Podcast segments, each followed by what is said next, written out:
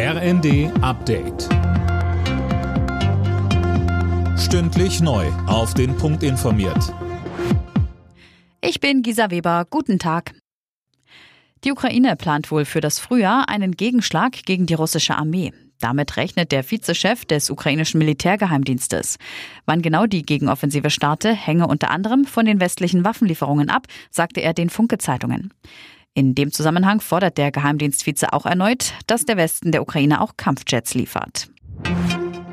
Ein Meilenstein gegen Kinderarmut. Das soll die Kindergrundsicherung werden.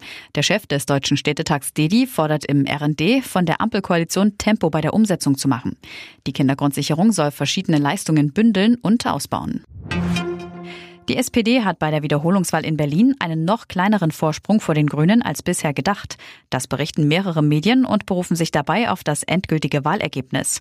Conny Poltersdorf. Demnach hat die SPD einen hauchdünnen Vorsprung von 53 Stimmen vor den Grünen. Bisher war von 105 Stimmen mehr die Rede gewesen. Das endgültige Wahlergebnis soll morgen offiziell vorgestellt werden.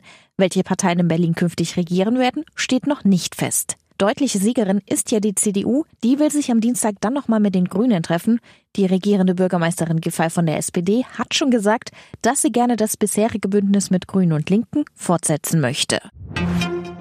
Und in der Fußball-Bundesliga ist es so spannend wie lange nicht. Heute Abend empfängt Bayern München Union Berlin zum Spitzenspiel. Mehr dazu von Anne Brauer. Vor diesem 22. Spieltag lagen drei Teams punktgleich an der Tabellenspitze, die Bayern, Union und der BVB. Die Dortmunder haben gestern schon vorgelegt mit ihrem Sieg gegen Hoffenheim und erstmal Platz 1 übernommen. Heute wollen die anderen beiden also nachziehen. Rekordmeister gegen Ostklub aus Köpenick, der zwar gerade erst das vierte Jahr in der Bundesliga spielt, aber aktuell die bessere Formkurve vorweisen kann. Anstoß ist um 17.30 Uhr. Und vorher hat noch Freiburg Leverkusen zu Gast. Alle Nachrichten auf rnd.de